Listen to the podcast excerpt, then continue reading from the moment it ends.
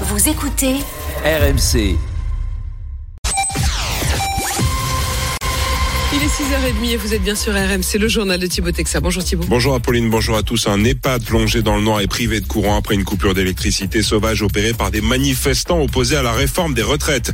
Transport, ramassage des poubelles énergie de nombreux secteurs toujours mobilisés. Ce matin, pendant ce temps, le Sénat adopte l'article 7 sur le report de l'âge légal à 64 ans. Et puis Bappé, impuissant, Paris quitte la Ligue des Champions au stade des huitièmes de finale, éliminé par le Bayern Munich après sa défaite hier soir 2-0. Une coupure d'électricité opérée par des manifestants opposés à la réforme des retraites a privé d'électricité plusieurs établissements médicalisés. Et ça s'est passé mardi à Saint-Léonard dans le Pas-de-Calais. 4000 clients Enedis ont été privés d'électricité. Parmi eux, les 75 résidents d'un EHPAD plongé dans le noir pendant 9 heures. Une plainte va être déposée par le directeur de l'établissement, mais aussi par le fournisseur d'énergie. Une centre de dialyse a également été touchée, Marion Gauthier. Le battement régulier du sang dans la machine. Ça nous rassure. Au moins, on sait qu'on va être dialysé. Car mardi, Annick est restée plusieurs heures à demi allongée dans son fauteuil de plastique, de grosses aiguilles au creux du bras. Certains patients ont été transférés de ce centre de dialyse à l'hôpital le plus proche. Je m'en rappellerai euh, toute ma vie. Yann, c'est l'infirmier, de la colère encore dans la voix. Panique pour moi euh, dans l'organisation, une panique pour les sociétés d'ambulance, les taxis que j'ai dû appeler pour chambouler leur programme, une panique pour l'hôpital pour réorganiser euh, le fonctionnement du service la liste est longue aussi à l'EHPAD en face. Je me lève, j'appuie, bah, je dis bah quoi, le volet souffle pas. Le chauffage se coupe, les gens qui ont des matelas anti-escar pour garantir une qualité de peau, les matelas se dégonflent. Des bonbonnes d'oxygène d'urgence, mais pas de groupe électrogène ici, explique le directeur Simon Fournier. C'est des dizaines de milliers d'euros, donc on le loue. Pour le louer, il faut le faire livrer, sauf que les ronds-points étaient bloqués. Donc le temps d'arrivée du groupe électrogène qui était prévu dans les deux heures, ça a été 3 heures, 3h30. Je suis euh, pour la grève. Pour la grève, parce que s'il n'y avait pas eu les grèves en 36, il n'y aurait pas eu de congé payé. De toute façon, avec mon mari, on était toujours pour la grève. Mais pas comme ça. C'est honteux. On a évité le pire, soufflent les soignants qui redoutent de prochaines coupures. Hier, c'est la permanence de Gérard Larcher, président du Sénat, qui s'est retrouvé privé d'électricité. Action revendiquée par la CGT. Mine, énergie, c'est toujours compliqué. Ce matin, dans les transports à la SNCF, comptez 2 TER sur 5, un TGV sur 3 en moyenne. Légère amélioration dans le métro parisien, même s'il reste des perturbations. 20 à 30% de vols supprimés dans plusieurs aéroports du pays. À Paris, les déchets s'amoncellent dans la moitié des arrondissements de la ville. 35% des éboueurs municipaux sont en grève. Les raffineries toujours mobilisées, également comme les étudiants et lycéens appelés à manifester ce jeudi. Et pendant ce temps, le Sénat poursuit l'examen du texte sur la réforme. Peu après minuit, la Chambre haute a voté à 201 voix contre 115 le très controversé article 7 sur le report de l'âge légal à 64 ans. Rien de surprenant pour la sénatrice PS, Laurence Rossignol. Au Sénat, c'est la majorité de droite, traditionnelle et classique, qui porte depuis des années cette question du report de l'âge de la retraite.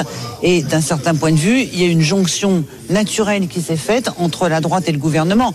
Alors pour ma part, qui pense que ce gouvernement fait une politique de droite, aujourd'hui, il n'y a pas de surprise. Voilà, ils ont convergé sur un sujet qui est un sujet idéologique, très présent euh, dans la droite, qui consiste à revenir sur l'acquis social qu'est la retraite. Il reste désormais quatre jours aux sénateurs pour terminer l'examen du texte. 13 articles doivent encore être étudiés. Reprise des débats ce matin à 10h30. Il est 6h34 sur RMC. 8 mois de prison avec sursis et 10 000 euros d'amende requis contre Pierre Ménez, l'ancien chroniqueur vedette de Canal+, comparaissait hier pour trois affaires d'agression sexuelle. Et ce dernier continue, Marion Dubreuil, de nier les faits qui lui sont reprochés.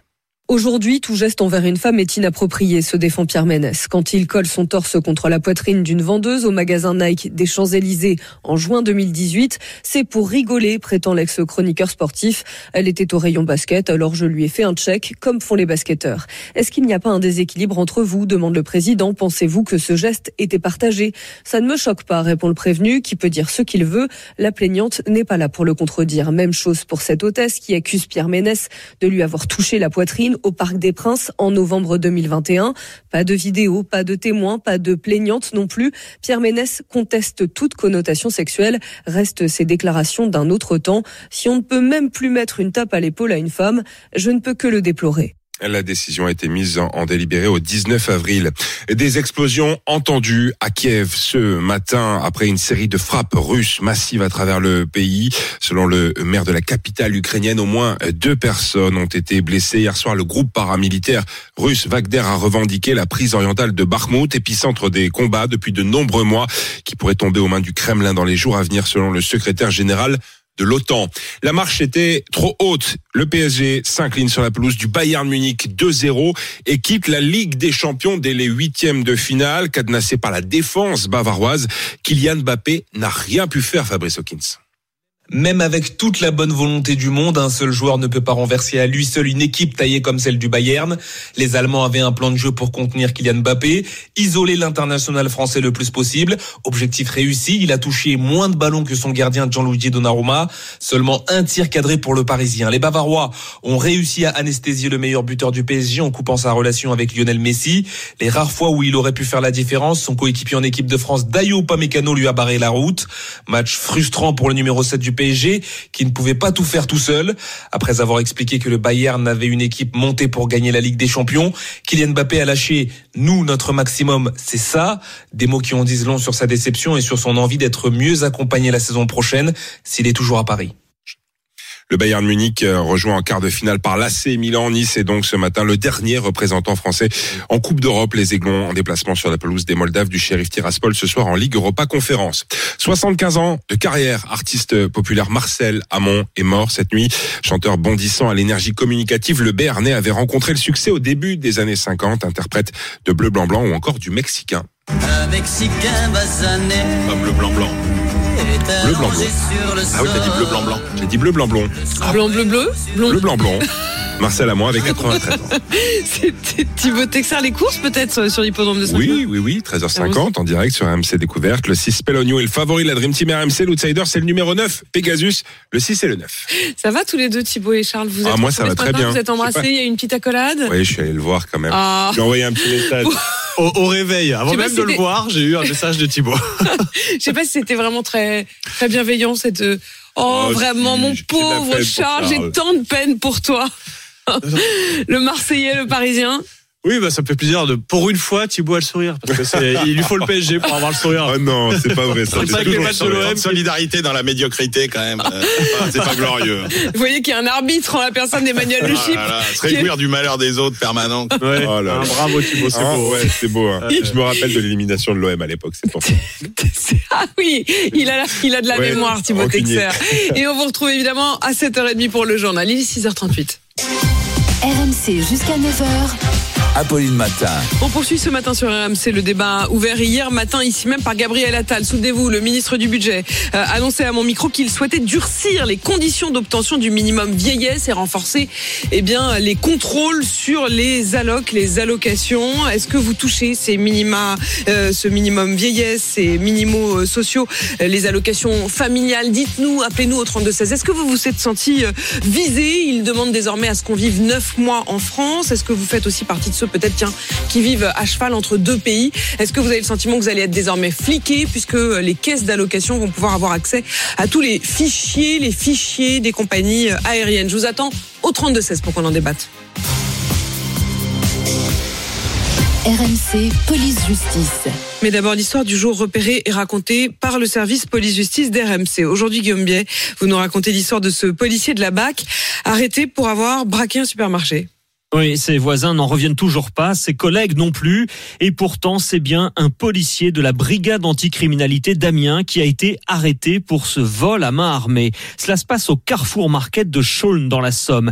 Lundi matin, à l'ouverture, un homme baraqué, entièrement habillé en noir, capuche et lunettes de soleil, se présente au bureau du directeur et le braque avec une arme de poing, exigeant le contenu du coffre. Il repart ensuite tranquillement, à pied, avec un carton sous le bras contenant la recette du supermarché. Ce qu'il n'imaginait pas, c'est qu'une cliente courageuse décide de le suivre tout en prévenant les gendarmes par téléphone. Elle raconte au courrier Picard qu'elle ordonne même au suspect de rendre l'argent. Il se retourne, la menace avec son arme et puis continue à marcher tranquillement jusque chez lui. C'est là que les gendarmes l'ont donc interpellé est placé en garde à vue. Sidération au commissariat d'Amiens où ce policier de la BAC était apprécié, plutôt bien noté, nous dit-on. Un père de famille de 45 ans qui, d'après nos informations, aurait des difficultés financières sur fond de divorce. Les enquêteurs le soupçonnent également d'un autre braquage 48 heures plus tôt dans un autre supermarché du même secteur. Ça s'était passé à tout juste 50 mètres de là. Le récit de Guillaume Biet, chef du service police-justice d'RMC. RMC, Apolline Matin, Apolline de Malherbe. Il est 6h42, vous êtes bien sur RMC. c'est votre avis. Ce matin, on poursuit le débat ouvert hier sur RMC par le ministre des Comptes publics. Gabriel Attal veut durcir les conditions d'obtention du minimum vieillesse, mais aussi d'autres prestations sociales.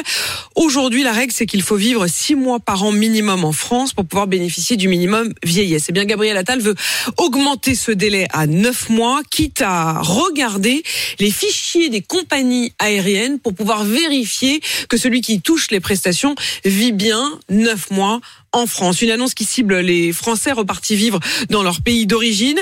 Et c'est inadmissible pour Pierre-Henri. Il est président de France Fraternité et il n'y voit qu'une polémique de plus. Écoutez. Il sait très bien qu'il va provoquer une polémique autour de la préférence nationale. Il s'agit de, détourner le débat public d'un sujet qui préoccupe les Français, non à la retraite à 64 ans. Je vois pas l'utilité de cette proposition, sinon créer une polémique. Il n'y a pas d'avantage euh, pour euh, les euh, étrangers en situation régulière en France. Ça, c'est des fake news. Donc ça n'a aucun sens. Cibler, cibler ceux qui touchent euh, les minimums, les prestations sociales, aller carrément fliquer, hein, il faut le dire, euh, jusque dans les billets d'avion pour vérifier effectivement euh, qu'ils sont six mois et demain neuf mois sur le, le sol français. Est-ce que vous estimez que ça doit être la priorité? Comment est-ce que vous avez vécu cette annonce de Gabriel Attal? Euh, On en parle avec vous tous au 32 16. Il y a qui nous appelle euh, depuis la Loire. Bonjour Akan. Bonjour. À Cannes, vous vouliez témoigner ce matin parce que euh, votre mère a 78 ans. Vous, vous êtes routier euh, en France. Votre mère a 78 ans. Euh, elle touche le minimum vieillesse et elle passe euh, plusieurs mois euh, chaque année en Turquie. C'est bien ça? En fait, c'est vachement irrégulier. D'une année, ça peut être quatre mois, et puis une- autre année, elle peut y aller que deux mois. Euh, là où je trouve c'est complètement aberrant, c'est facile de pouvoir toujours taper sur les gens euh, qui ont courbé les chines toute leur vie. En l'occurrence, c'est le cas de mes parents. Mon papa est décédé, moi maintenant, ça fait 12 ans. Il a travaillé pendant 46 ans dans la maçonnerie. Elle touche une petite pension de reconversion. Euh, et à savoir qu'à 78 ans, on est quatre enfants. On vit tous chacun de notre côté. Bien sûr qu'on est toujours solidaire avec notre maman. Elle touche peu de prestations sociales. Mais le peu qu'elle touche, bien sûr, euh, ça lui permet de vivre, payer ses factures, son loyer, son électricité, tout ce qui, tout ce qui s'ensuit, quoi. Et là où je trouve que c'est honteux, c'est de cibler euh, toujours la même catégorie de gens, des gens qui, pour la France, ont travaillé. Mon papa est arrivé dans les années 70, où à l'époque c'était compliqué de trouver de la main d'œuvre, euh, surtout dans les métiers qui étaient durs. Et il a cotisé, hein. Et il a cotisé exactement. Et il a cotisé, dit- bien sûr. Mais bien sûr qu'il a cotisé, et surtout euh, avec un déficit de langage où il parlait pas très bien le français, où c'est des gens qui ont subi euh, très sincèrement euh, euh, euh, le, le qu'on subit un peu euh, euh, du fait de ne pas savoir parler le français. Ils ont fait que subir toute leur vie et courber les chines. Et il s'avère là où je trouve que c'est honteux, c'est des gens qui ont besoin de se ressourcer quelque temps dans leur pays parce qu'ils ont encore de- la famille, moi mes oncles, mes tantes, ou, euh, tout simplement pour pouvoir se ressourcer. Nous on travaille tous chez nous, on paye des impôts, on contribue. Et, et là où Les, les quatre enfants, vous vivez en France, euh, à Cannes? Exactement. Il y a Mm. que mon grand frère qui est arrivé, qui avait trois mois. Euh, mon frère est prof, ma sœur est prof, mon autre sœur est cadre dans le médical. Moi, je suis routier. On travaille tous, on paye des impôts. Je pense qu'on est relativement bien intégrés et on fait tout, tout pour être. euh, euh, Vous vous, pour vous être êtes senti, vous vous êtes senti ciblé en fait quand vous entendez effectivement Ouais, les propos ouais, de Gabriel. Attal. C'est vrai que quand vous dites euh, c'est toujours les mêmes, c'est-à-dire qu'au fond sur ces questions de fraude, alors là euh, Manu, j'ai besoin aussi de votre éclairage, c'est que quand on parle des, des, des fraudes euh, fiscales, euh, pourquoi pourquoi cibler ceux qui touchent, euh, comme la mère d'Akan, euh, des petites des toutes petites pensions, des petits minimums. Euh, alors qu'en effet, euh, des fraudeurs, j'imagine qu'il y en a euh, parmi ceux qui fraudent sur des plus gros montants, quoi. En Mais ce, plus, qui est, non ce qui est toujours gênant, c'est c'est de s'attaquer effectivement. Restez avec nous, avant- restez avec nous. C'est de mettre en avant euh, des problèmes qui, sur le plan euh, financier, sont infinitésimaux. Alors bon, oui, il y a des cas, euh, mais simplement là, déjà on- la on fraude, la fraude sociale et par les les familles, par les salariés, Mm. c'est c'est quelques milliards. En gros, l'essentiel de la fraude sociale, et je parle même pas de la fraude fiscale, Mm. l'essentiel de la fraude sociale, c'est des entreprises euh, qui ne déclarent pas euh, Mm. finalement leurs salariés, c'est le travail au noir. Mm. Donc là, on est déjà sur des petits montants de l'ordre de 2 C'est populiste, en fait. Il y a un côté, euh, 2 3 milliards. Oui, parce que le relent qu'il y a derrière ça, c'est quand même euh, les immigrés qui viennent profiter euh, de l'argent des Français. Alors que je rappelle qu'il y a un phénomène considérable qui s'est développé depuis 20 ans avec les petites retraites. Ce sont les Français euh, qui vont habiter à l'étranger. Il y a eu ce phénomène, euh, notamment en Afrique du Nord. Il y a énormément de Français qui ont acheté des biens. Regardez le succès, par exemple, des salons immobiliers sur euh, tout le Maghreb, etc. Après, ça a été le Portugal parce que ils n'ont pas le choix pour défendre leur pouvoir d'achat. Moi, j'en ai rencontré en Espagne cet été qui sont partis habiter Parce à Valence parce que c'est deux fois moins cher euh, de se loger, etc., etc. À Cannes, à Cannes, vous disiez euh, que votre Et c'est des gens qui ont travaillé en France et Oui, oui, cotisé en et, France. et à Cannes, ça- ça- c'est mm, le profil de votre mère qui euh, euh, était en, en France. Votre père a bossé, elle a eu ses quatre enfants en France. Elle, elle va euh, plusieurs euh, fois par an ou une fois un peu longtemps pour aller voir euh, ses frères et sœurs, ses neveux, ses nièces euh, en Turquie. Donc concrètement, si- vous m'avez dit, ça dépend des années, mais parfois quatre mois, parfois deux mois. Bon bah là, elle va être euh, tenue à ce que ce soit trois mois maximum. Et Oui, le oui. fait que Hmm, ça, vous, vous en avez conscience.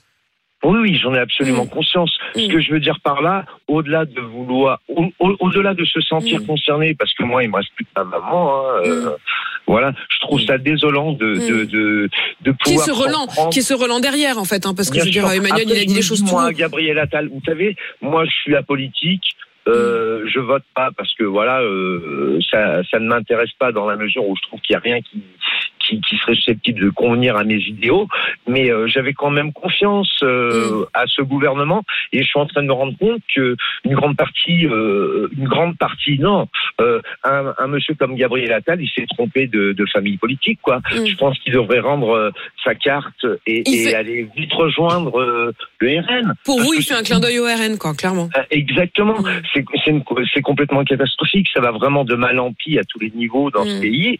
Et, et euh, c'est Non, toujours non, on vous facile sent, de euh, pouvoir. Ouais, on- c'est toujours facile de pouvoir s'en prendre à des minorités concernant, euh, euh, on va dire, euh, des, des, des, des- de l'argent que le gouvernement sort, mais vraiment de façon infime. Après, il est toujours plus facile de taper sur des gens qui, à la rigueur, ont des difficultés de compréhension des textes de loi, de tout ce qui s'ensuit, que d'aller s'en prendre à des grands pontes ou je veux pas Là, il y aura, y une fragilité quand vous quand vous parlez de, de vos parents. On a l'impression même de les de les de les connaître. Enfin, je veux dire quand vous nous parlez aussi des difficultés qu'a connu votre père, qu'a connu votre mère.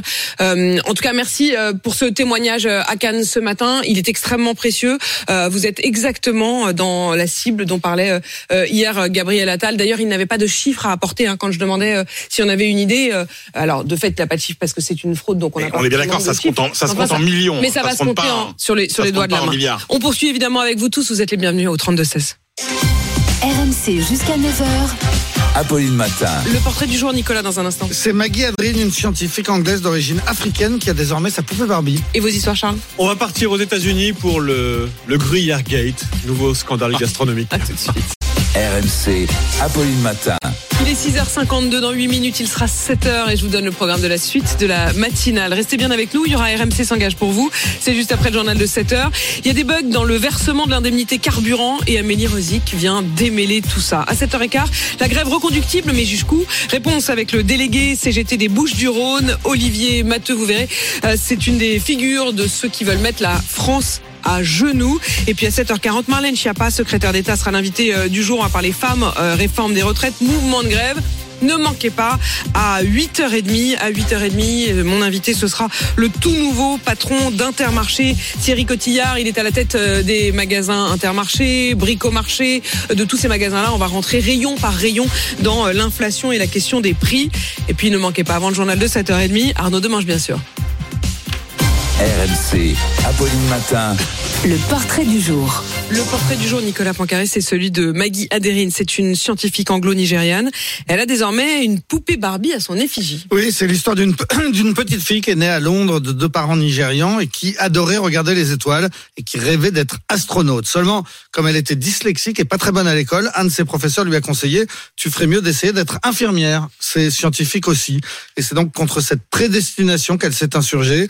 Elle a fini par avoir 20 sur 20 en maths, en physique, en chimie, en biologie. Elle est entrée à l'université. Elle s'est spécialisée dans les télescopes participant à l'élaboration du télescope James Webb. Elle a aussi mis au point les premiers satellites capables de mesurer la vitesse du vent sur Terre.